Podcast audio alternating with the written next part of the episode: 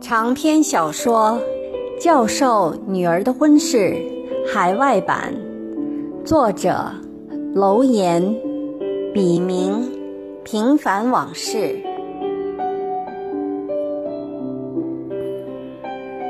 仅以此书献给那些在异国天空下挣扎过、奋斗过、迷茫过、失去过。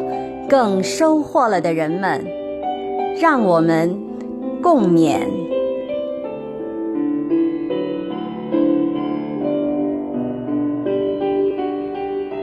第二十八章：父母签证。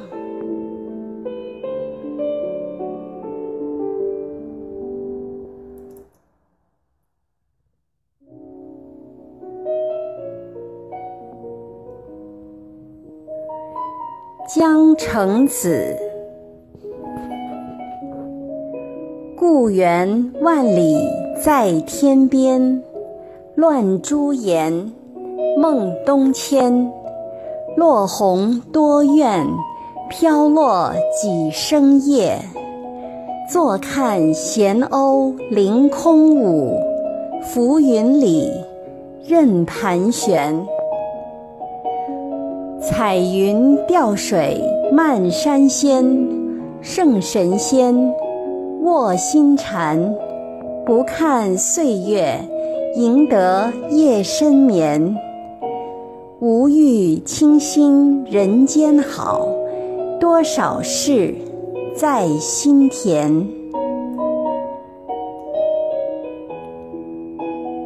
杰的肚子一天天大起来，产前检查。也越来越频繁。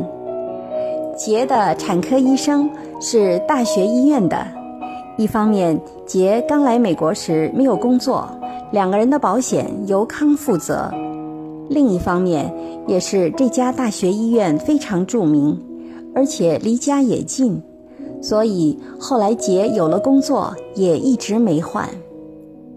杰特意找了一位华人做他的家庭医生。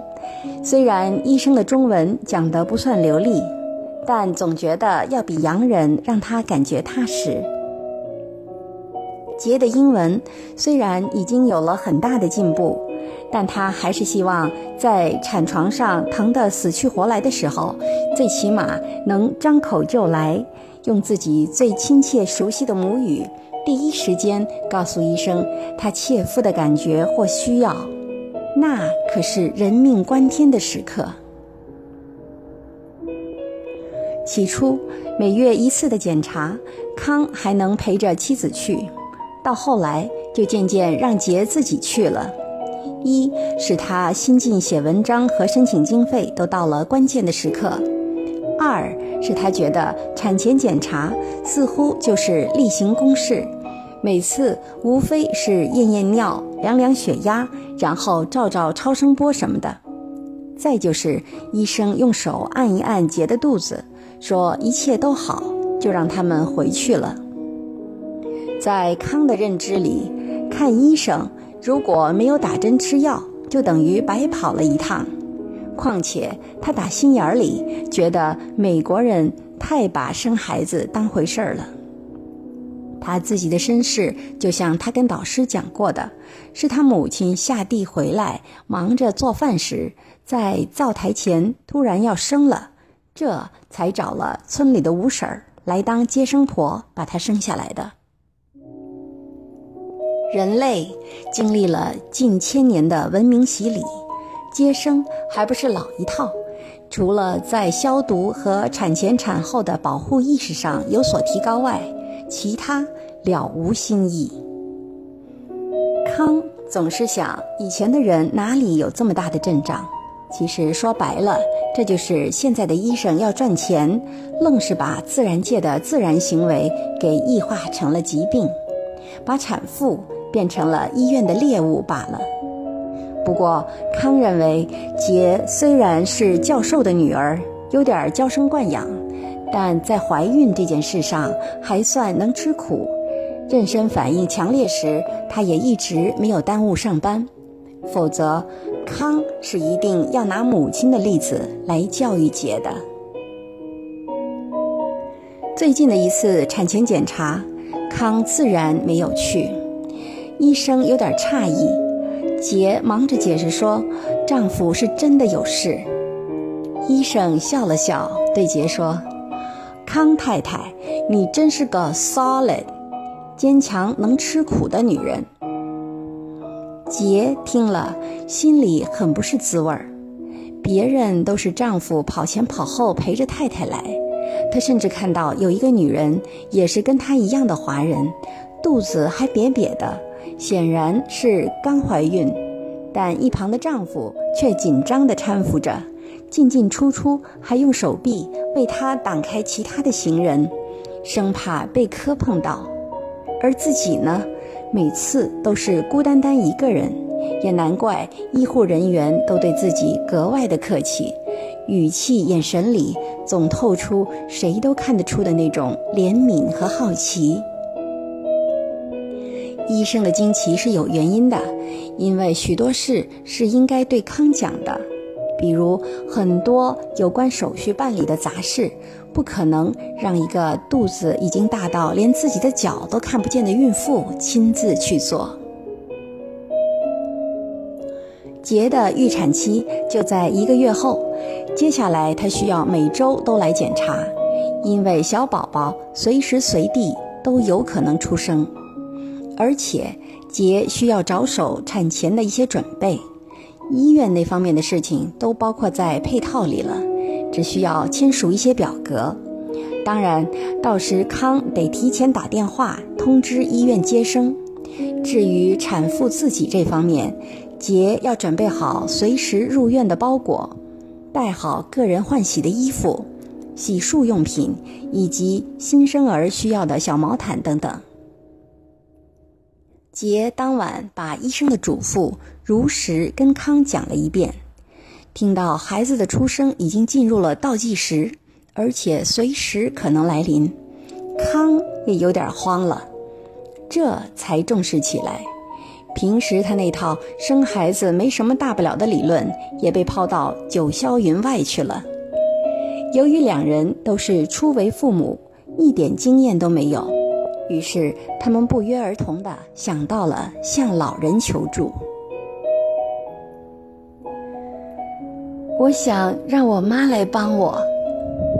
杰这么说着，母亲慈爱的音容笑貌已经跃然眼前。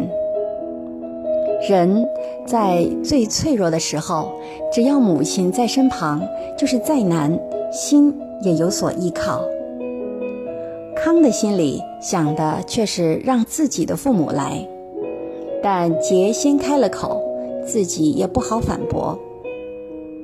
康无论如何也不能说不让岳父母来。一方面，他们对自己有再造之恩；再说，照顾月子是件苦差事，产妇和照顾她的人之间的默契和良好互动尤为重要。这个人选显然杰母最为合适。在这一点上，康就是再不通情达理，也不会不懂。不过，杰也知道康的心事，便安慰他说：“我知道你也想念你的父母，好在你现在有绿卡了，找个时间回去看看他们吧。如果他们想来，等孩子满周岁以后再来也不迟。再说，你父母的年龄比我父母小十几岁，来日方长，是不是？”康点点头，心服口服的不再有异议了。其实康这个人有时候像个小孩子，只要道理讲到他的心里，他也是能够通情达理的。两人决定后，杰就在电话里把他们的想法和父母沟通了一下。电话那头的杰母一听，马上欢天喜地，忙不迭地说。好好啊，妈一定要去。自从女儿女婿走后，家里就剩下老两口，生活轻松惬意倒不假，但心无时无刻不在独生女儿的身上。老两口对跟美国有关的新闻，小到下雨下雪，大到发生枪击案，都事无巨细的加倍关心起来。在例行的电话里，总是千叮咛万嘱咐，生怕孩子们在外吃苦受罪。有时候，杰姆也埋怨过自己，就这么一个女儿，为什么还要千方百计地把她打发到地球的另一边呢？在身边热热乎乎有多好，哪像现在千山万水的，有什么事即使心急如焚，也是可望而不可及。女儿生孩子这样的人生大事，杰姆早就在替她着急了。杰再不说，杰姆就要亲自问他们了。这会儿，杰姆恨不得立即就飞过去。好好照顾自己的女儿，也亲眼看看即将到来的外孙女儿。电话说到一半儿，杰姆就落下泪来，坐在一旁竖起耳朵边听边猜。早已等不及了的杰父赶紧让他坐下休息，自己把电话拿过来说道：“小杰啊，你跟康沟通好了没有？”千万别太任性。如果康的父母想来，我和你妈可以等等，啊，千万别因此闹矛盾呐。杰咯咯的笑了，说：“爸，你呢就别担心啦。我们两个人商量过了，还是决定让你和妈妈先来。”杰父听了。这才放下心。一想到父母要来，杰虽然行动不便，但浑身充满了劲头。实际上，自从最痛苦的头三个月过后，杰反而觉得自己的精力比怀孕前更加充沛。可能是吃得好、睡得好吧，体重还因此增加了近二十磅呢。第二天。杰就挺着大肚子，开始着手为父母办理签证所需的一切手续。教会的朋友刘姐有经验，又刚刚才帮着她丈夫老郭的母亲办过，听杰一说，顺便给杰写了一个清单，省了杰费力去查询。清单上是这么写的：美方邀请人需要准备一。邀请信，二，邀请人在美国的身份证明，三，亲属关系证明，比如出生公证、亲属关系公证，说明你跟被邀请人的关系。四，财力证明和担保，如 I 一三四表。至于父母那边要准备的材料，则包括一，身份证明材料。比如护照、身份证、户口本，父母一起去签证的，还可以带上结婚证明。二、退休证明，另外也证明父母在国内是有经济来源的。三、财力证明，父母经济条件好的，当然钱越多越好；一般的也没关系，只要收入在所在地区属于平均水平。能说明他们在中国有办法生活就行了。另外，银行存折、股票、存单什么的都能够拿来做证明。四、房产证明。五、照片儿，各个时期的全家福最能说明问题。除此之外，还可以选一些认为有代表性的。杰一看需要这么多东西，头就有点大了。其实他当初办来美国的 J2 签证也经历过一回，但当时许多是康办好寄来的。再说，女人怀孕后，虽然感觉还比较敏锐，但头脑通常会变得迟钝。杰以前看到这样的说法还不相信，现在在自己的身上证实了。他的确发现，近来自己的理解力好像有所下降，看书、看文件得翻来覆去好几遍才明白过来，记忆力也好像差了许多，常常丢三落四。为此，康也常说他。殊不知，这实在不是他的错。好在有研究说，这种状况在产后就会改变，甚至可以说，孕妇会因此而变得更聪明，理解力加强，感受力更是一流。据说，这都是人类为了照顾好下一代，不断进化而来的能力。为了父母能早日来美，杰也只能勉为其难。跑腿的事儿就让康去办，其他的就得自己身体力行了。刘姐真是个热心人，帮了杰不少的忙。他建议让杰的父母找国内当地的咨询公司，虽然需要付费，但父母二人可以省去很多事，尤其是填表格。还有简单的培训。天遂人愿，杰父杰母都一次签成了。于是杰在美国为父母买好了机票，是途经日本，中间免费休息一晚的那种。外，杰还嘱咐父母要在签票时说自己腿不好，这样就会享受轮椅服务，出机场和转机都有专人的照顾。而且是最先出来，连行李都不需要自己取，这样还克服了因为语言问题所带来的不便。这也是刘姐给杰出的主意。与此同时，杰也向公司请了产假，本来应该在家休息，可他却每天都不得闲，连着好几天跑商场。特地给父母买了新的大床、新被褥和枕头等，他是想让父母住得舒服一些。康也没有什么意见，他也真心希望岳父岳母能过得开心一点。这些新买的东西，将来自己的父母来也用得上。再说，这比在外面请个保姆要省多了。虽然杰没有让他掏一分钱。一切如有天助般异常顺利，这一天终于来了。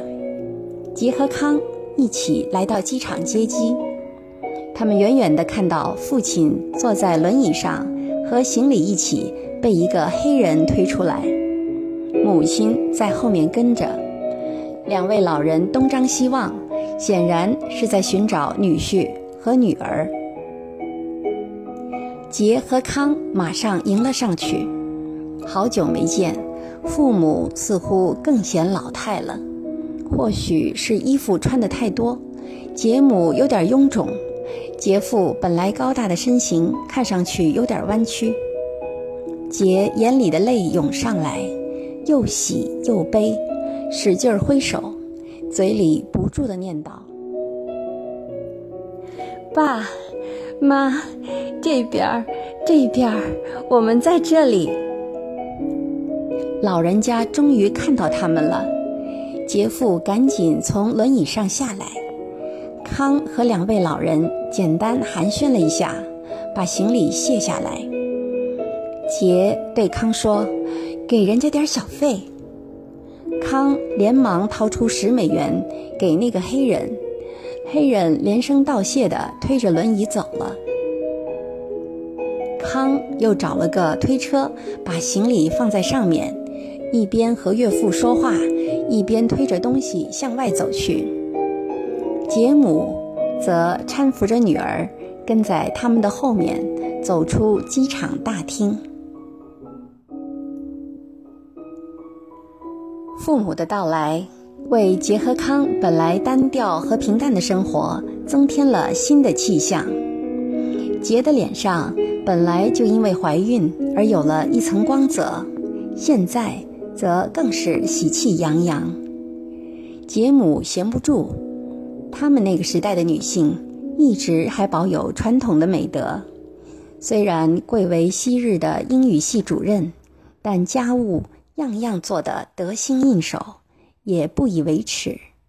她每天早早起来，打扫房间，刷洗厕所，洗衣服，当然还有做饭。杰本来说还继续留着钟点工，但杰母说什么也不同意。妈又不是不会做，你们不喜欢吃我煮的饭吗？当然不是，我们是不想让你太累。都做了几十年了，能有多累呀？你们想吃什么，谁能有我最清楚呢？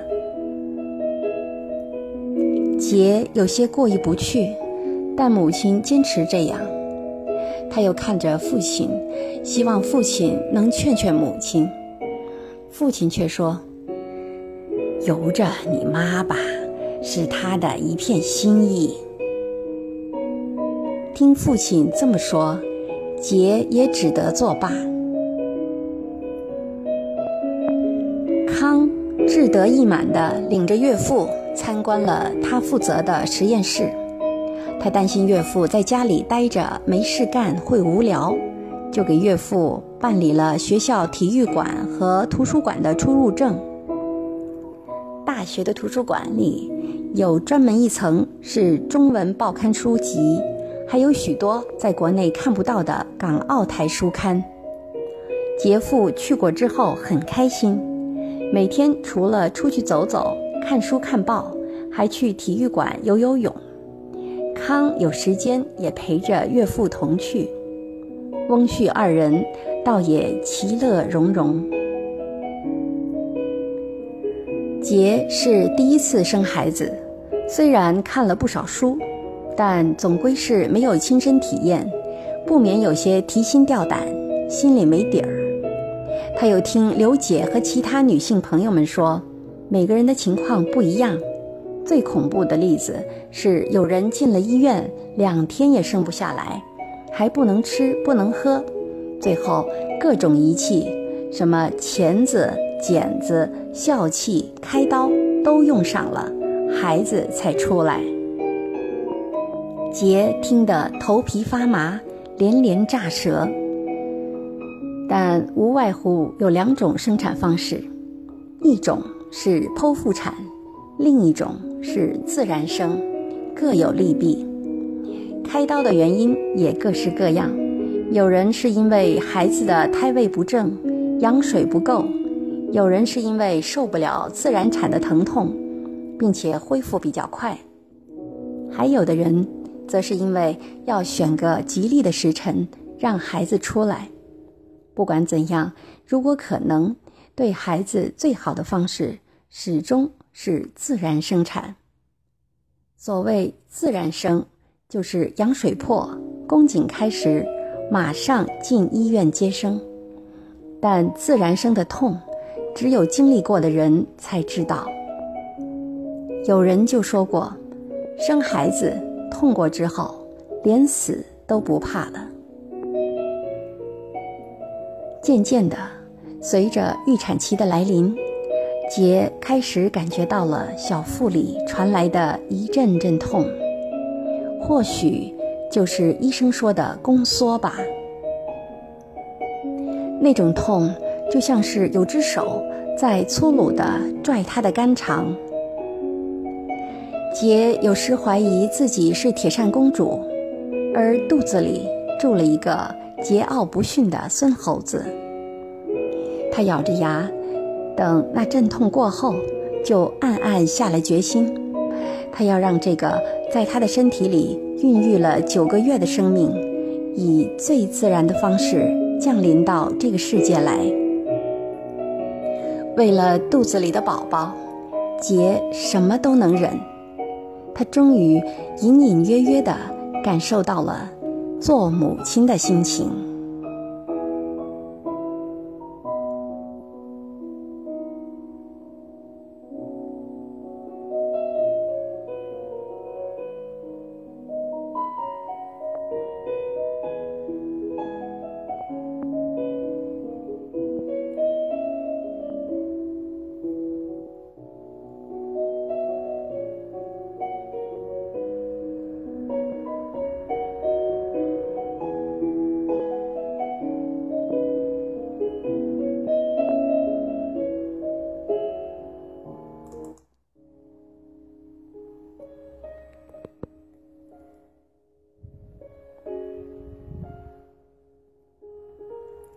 重生。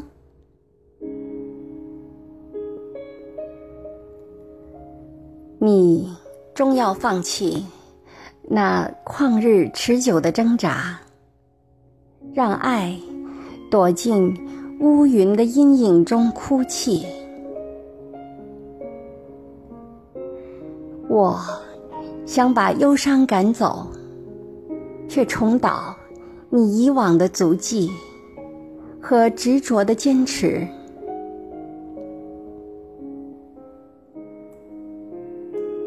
我低下头，想找回郁郁的春天，但风总是把落叶和愿望一起卷走，让心随浮萍流浪。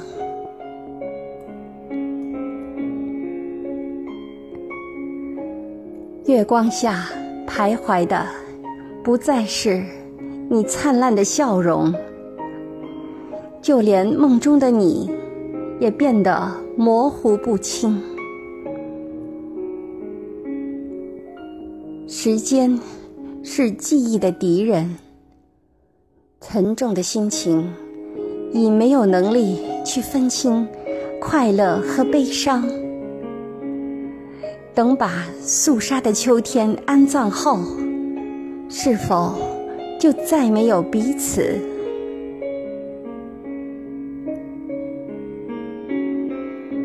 这样也好，只有掩埋掉记忆，才能重新开始，去追求你的希望吧。朋友们都会为你祝福。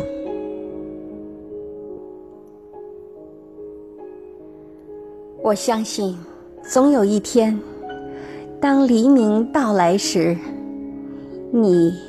又会沐浴在曙光的绽放里，让生命灿烂。